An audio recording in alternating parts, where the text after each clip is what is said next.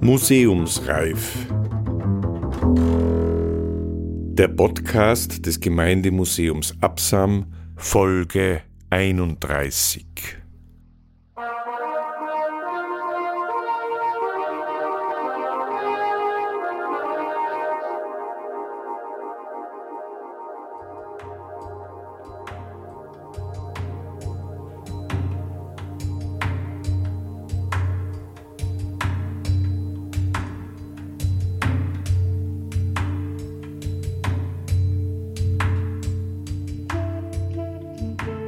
Ein Panorama von Armut und Vernunft. Oder ein Blick hinter die Leinwand. Teil 1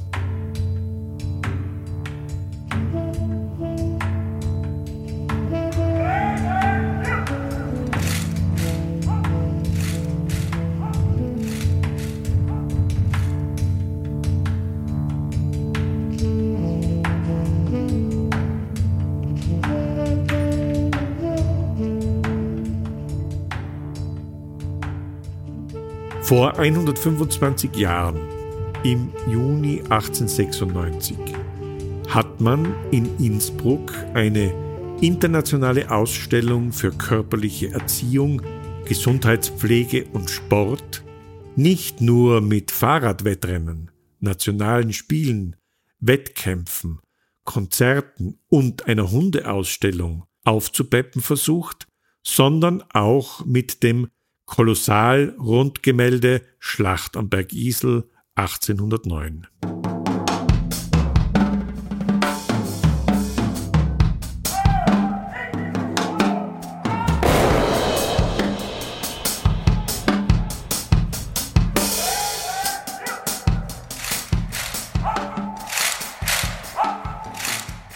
Das Problem dieses blickdichten, in sich geschlossenen Bildes könnte man so auf den Punkt bringen.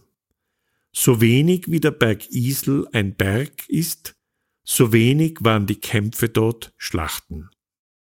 Rund um das Jahr 2009 hat man in Tirol dieses Zerrbild der Geschichte für so bedeutend erachtet, dass man es renovieren ließ und schließlich vor zehn Jahren das Kolossal-Rundgemälde Schlacht am Berg Isel auf den Berg Isel bringen hat lassen.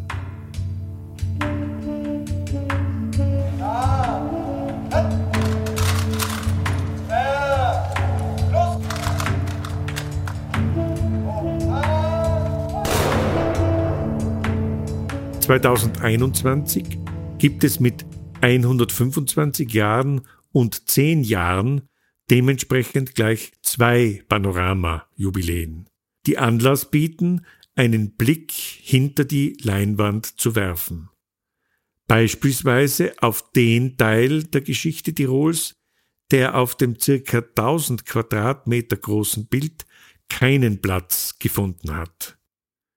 Zwei Berichte aus den 1780er Jahren, einer von einem Wenzel Graf Sauer, einer von einem Theodor Graf Wolkenstein, bilden dafür die Grundlage.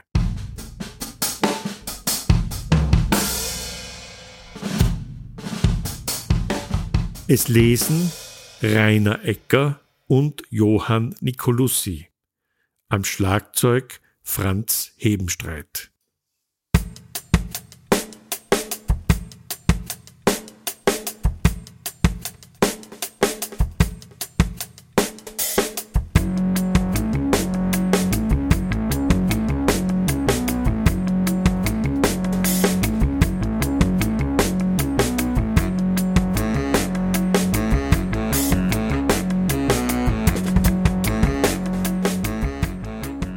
Kapitel 1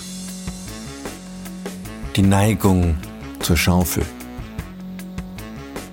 Der Abscheu des Tirolers vor dem weißen Rocke, also vor dem regulären Militärdienst, ist, wie ich ihn kennengelernt, so groß, dass der welsche Tiroler, der beinahe einen halben Teil der diensttauglichen diesländischen Bevölkerung ausmachet, dem perpetuierten Soldatenstande fast die Galeeren der Deutsche gewiss die Zuchthausstrafe vorwählen würde.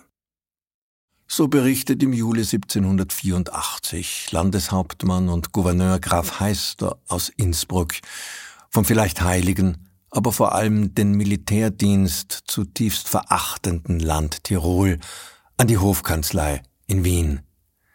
Alle dort ausgeheckten Kundmachungspatente mit ihren teils martialischen Zwangsmaßnahmen zeigten beim Rekrutieren von Soldaten in Tirol wenig Wirkung.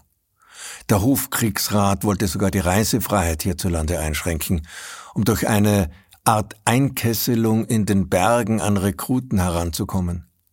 Immerhin war bekannt, dass sich jährlich etwa 11.000 Tiroler ins Ausland begeben mussten, um dort ihr Brot zu verdienen und so Finanzmittel in der Höhe von 300.000 Gulden jährlich wieder ins Land zurückbrachten.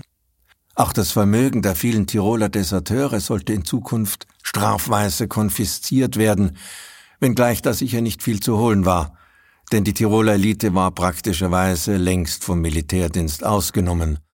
Adelige, Beamte, Honoratioren, angesessene Bauern, Handwerker, Stadtbürger, kurz alle, die den Behörden in Wien als wirtschaftlich oder sozial unabkömmlich schienen, blieben wegen ihren ohnehin dem Staate leistenden Diensten grundsätzlich befreit. Aber auch die, die in Tirol unter dieser untauglichen Elite lebten, hatten ihre eigenen Strategien zur Vermeidung des Militärdienstes. Der Historiker Michael Hochedlinger schreibt dazu, die Eheschließungen nahmen sprunghaft zu, da sich die Burschen so von der Militärpflicht zu befreien hofften. Mit bedenklich häufigen Grundteilungen suchten oft auch die Eltern Ähnliches zu erreichen. In Trient vermehrte sich die Zahl der Advokaten zum Schaden des Staatswohls.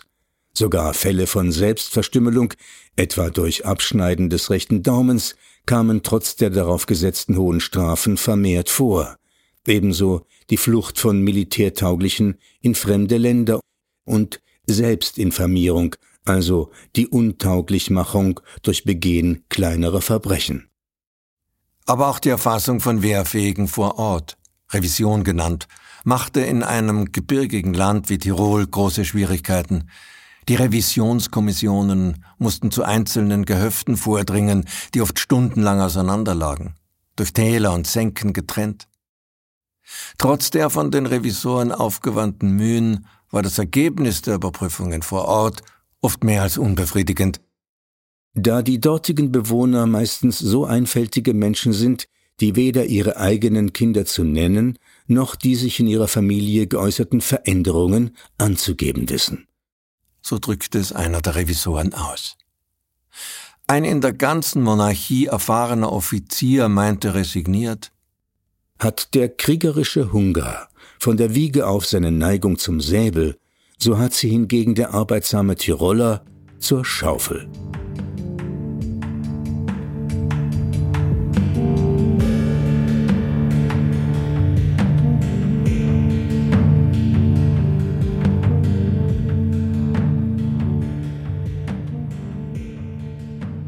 Kapitel 2 Die Nation aus Böbel und Adel Wenzel Graf Sauer von und zu Ankenstein, Landeshauptmann und Gouverneur in Tirol von 1787 bis 1790, ist als Falke bekannt. Er war der Nachfolger des eingangs zitierten Grafen Heister und hatte dessen Probleme geerbt. Darunter das Ausheben von Soldaten für das Heer. Spätestens seit den 1770er Jahren machen sich die Habsburger, zuerst Maria Theresia, dann ihr Sohn Josef II., daran, nach preußischem Muster Staat und Gesellschaft zu militarisieren. Die ersten Kasernen entstehen. Zwangsarbeitshäuser werden eingerichtet und ein reguläres Heer mit einem rigiden Ergänzungswesen etabliert. Stichworte dazu sind Konskription und Werbbezirkssystem.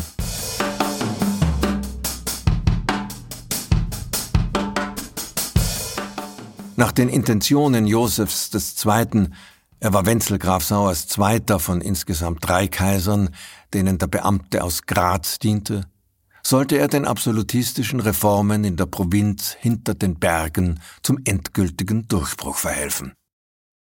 Josef höchstpersönlich hat dem Gouverneur das Land Tirol aus lauter hohen Gebirgen anvertraut und ihn per Brief von seinem Dienstantritt über die kaiserliche Sicht auf Tirol instruiert. Brief Joseph II.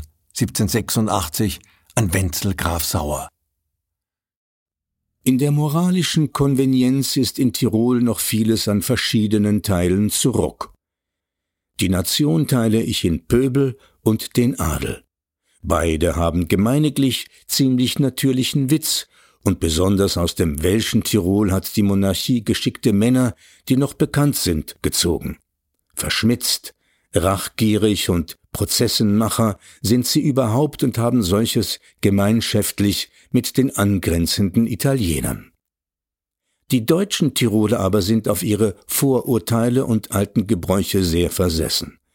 Der gemeine Mann, der durch das Hausieren in der Welt herumlaufen muss, ist zwar für sein eigenes Interesse und seinen Handel ganz aufgelegt, sucht aber durch seine Originalität, grobe Sprache und Possenreißen sich Kundschaft zu erwerben.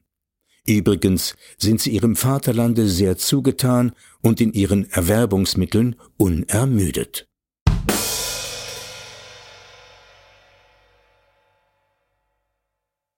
Aber wie so oft in der langen Geschichte der Macht haben sich auch schon im 18. Jahrhundert die Herrschenden über ihre Untertanen getäuscht. Dass Tirol dem Vaterlande sehr zugetan sei, das hat sich gerade bei der Rekrutierung von Soldaten für die Staatsarmee als kolossaler Irrtum erwiesen. Gott, Kaiser, Vaterland, Nation, alles gerne immer wieder besungen und beschworen, aber den Soldatenrock dafür anziehen, das war zu viel verlangt. Der Kaiser Joseph II. lag gewaltig daneben, als er 1786 gütig meinte, Auch sind die Menschen, gemeint sind die in Tirol, doch allemal so geschmeidig, dass, wenn sie auch einige Zeit lang murren, sie gleichwohl nach Überzeugung von der guten Absicht sich alsdann selber einer solchen Änderung willig unterziehen.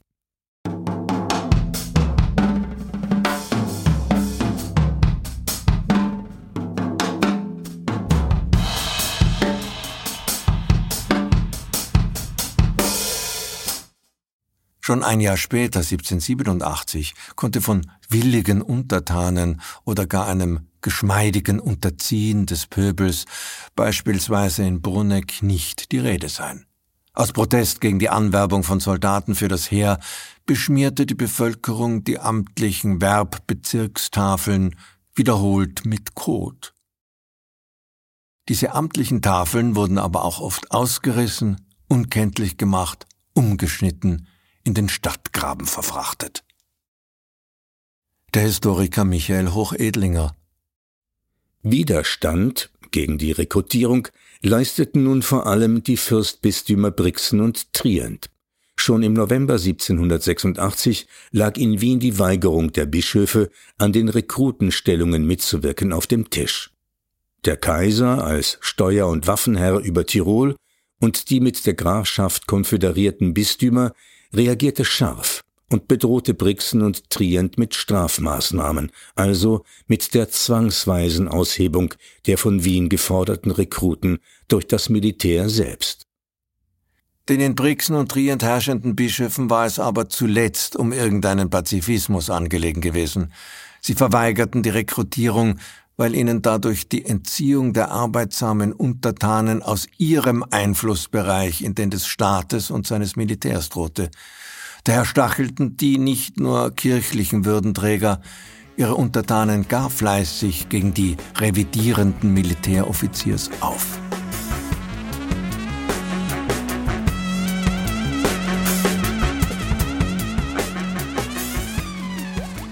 Kapitel 3 Spieler, Raufer, Wildschützen. Dass Tirol Soldaten für ein Regiment stellen sollte, das tatsächlich in den Krieg, den letzten Krieg gegen das Osmanische Reich marschieren musste, war dann schon kurze Zeit später im Jahr 1788 der Fall.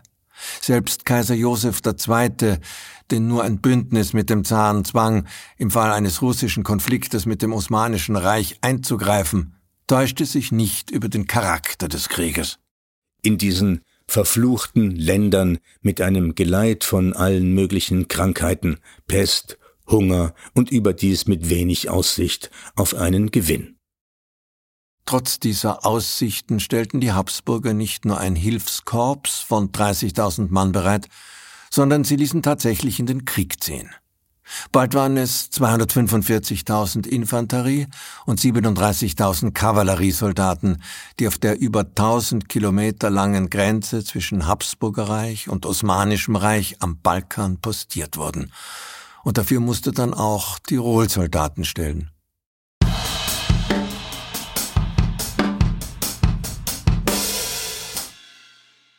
Dem Hofkriegsrat fehlten schon am Beginn dieses Krieges aus Tirol rund 700 Mann. Die Tiroler Stände und Gemeinden sollten die dringend erforderlichen Mannschaften innerhalb kürzester Zeit aufbringen und ihren eigenen Vorschlag in die Tat umsetzen, nämlich junge, müßige, unruhige oder der Auswanderung verdächtige Burschen, Spieler, Raufer, Wildschützen und dergleichen sofern diese nicht in ein schweres Verbrechen verwickelt waren, loszuwerden, indem man sie ins Militär abschiebt.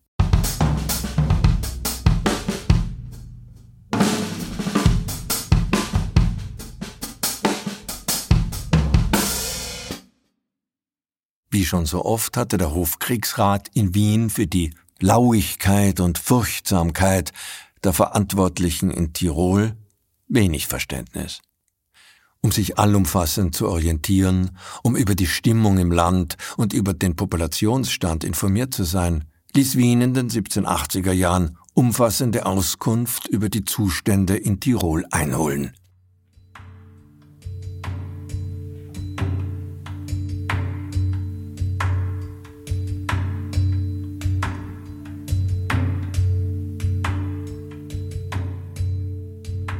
Sie hörten ein Panorama von Armut und Vernunft. Teil 1